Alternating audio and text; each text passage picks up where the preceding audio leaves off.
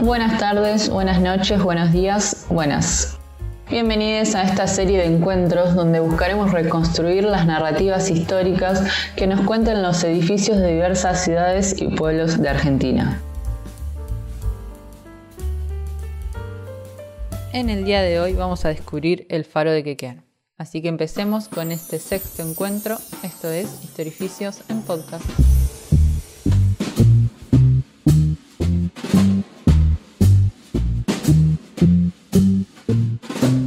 Encontramos nuevamente en la provincia de Buenos Aires, pero en esta oportunidad vamos a situarnos en las costas bonaerenses, específicamente en la desembocadura del río Quequén, en el momento justo cuando se encuentra con el mar argentino.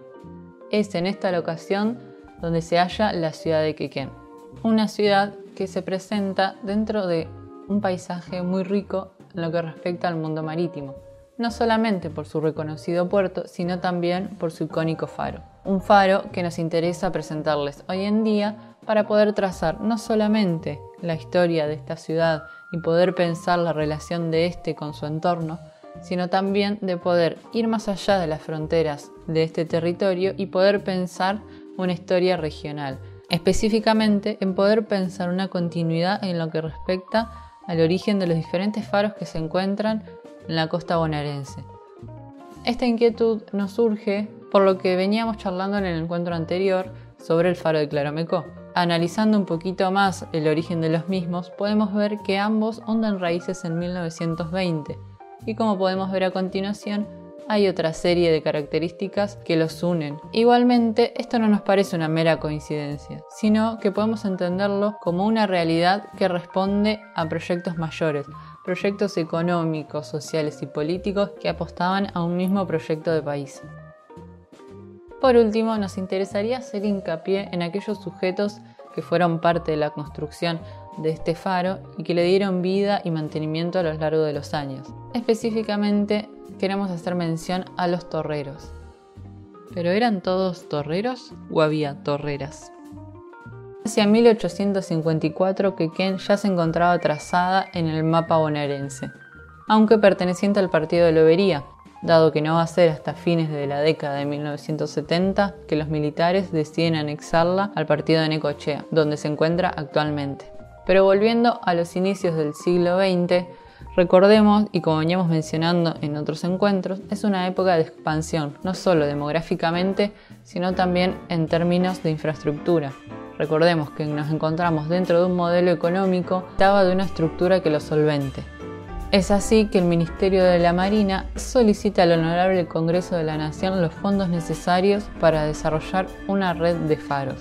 Sí, en este caso podemos ver que se solicita un proyecto para la potencialización del mundo náutico. Encontramos entonces en los diarios de la época que no solo se necesitaban los fondos necesarios para la construcción de un paro en la costa bonaerense, sino también a lo largo de todo el país. Es en estos años de la década de 1920 donde comienzan a proyectarse la construcción no solo del faro de Quequén, sino también de Santa Cruz, Río Gallegos, San Julián, Chubut, entre otros. Aunque podemos ver que las intenciones de llevar a cabo este proyecto datan de 1914, es recién dos años después cuando el jefe de la División de Hidrografía, Faros y Balizas eleva el proyecto de fundación del Faro Quequén y abre licitación para que se presenten las empresas interesadas.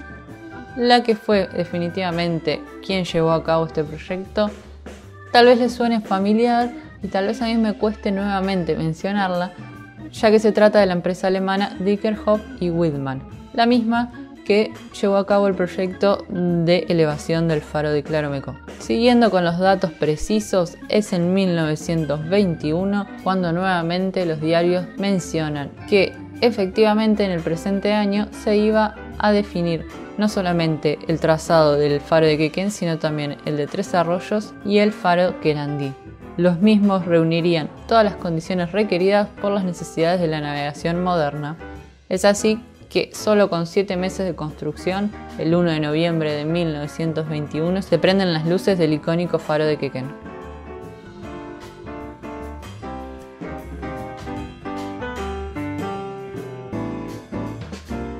Gracias a las fotografías de archivo podemos notar que en sus orígenes el faro de Quequén era de color blanco. Como mencionábamos en otro encuentro, los faros tienen una serie de caracterizaciones que los diferencian por sobre el resto. Si bien el objetivo es el mismo, el de guiar a los navegantes, hay una serie de patrones que no se repiten. Tal es el caso del faro de Quequén, que si bien es blanco y negro, como vimos, al igual que el de Claromecó y otros tantos, este solamente presenta tres franjas. Por otro lado, cuenta con una altura total de 34 metros, y tiene un alcance lumínico de 21 millas náuticas. Una última peculiaridad que tiene el edificio y que personalmente me atrae mucho mencionar es la doble terraza que ofrece su cima. para quienes fuimos pequeños o pequeñas al conocerlo, no solamente podíamos observar el primer piso, sino que era espectacular poder subir al segundo, donde si bien el viento era un poco mucho más hostil, la vista era espectacular. No solamente porque podías ver toda la costa quequenense, el río que separaba de Necochea y toda eh, la ciudad de Necochea, sino también porque tenías al lado tuyo la luz enorme que iluminaba esas costas. Como mencionamos hace unos minutos, quienes estaban encargados de las responsabilidades y el cuidado de los faros son los torreros. Siguiendo las lecturas de caras y caretas, encontramos en las descripciones de la revista de aquellos años ciertas caracterizaciones bastante interesantes sobre los sujetos de la época. La revista se encarga de describir cómo era la vida de los torreros en una época muy distinta a la nuestra.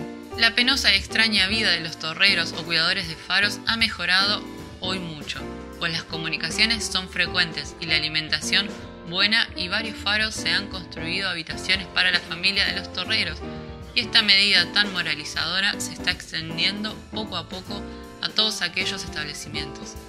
Me interesaría acá hacer algunas, reflexiones, porque si la revista se encarga de poner énfasis en ciertos aspectos, significa que está marcando algo que antes no existía.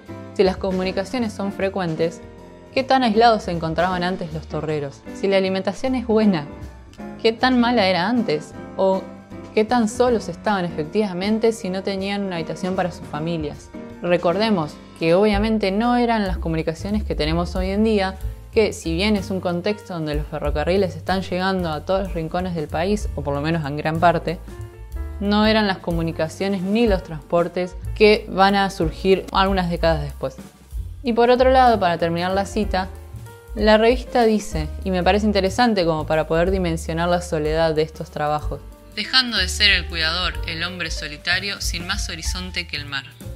Sin embargo, debemos destacar un punto fundamental, que las familias de ese torrero no venían íntegramente a acompañarlo, sino que también se crearon durante estos años de principios del siglo XX puestos especiales para las mujeres. La revista que venimos mencionando no solo menciona la participación activa dentro del mundo laboral de estas trabajadoras, sino también que lo titula como un avance del feminismo.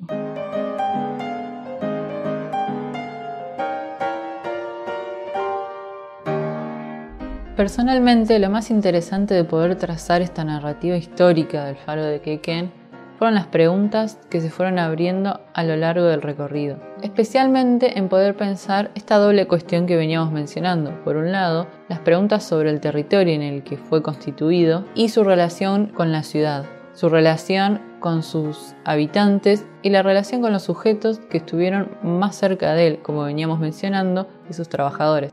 Y por otro lado, poder pensar en un nivel más amplio de análisis, poder pensar la relación de estos faros con el resto de los faros de la costa atlántica, que pudimos ver que mantienen una dependencia en términos históricos, que no podemos trazar una historia del origen del faro de Quequén sin poder pensar la relación con el resto de los faros costeros. Es así que el faro de Quequén en su 100 aniversario hoy nos abre las puertas a poder pensar un montón de cuestiones que tal vez no tengan respuesta, pero sí nos sirven para poder volver a la historia y seguirnos preguntando un montón de otras inquietudes.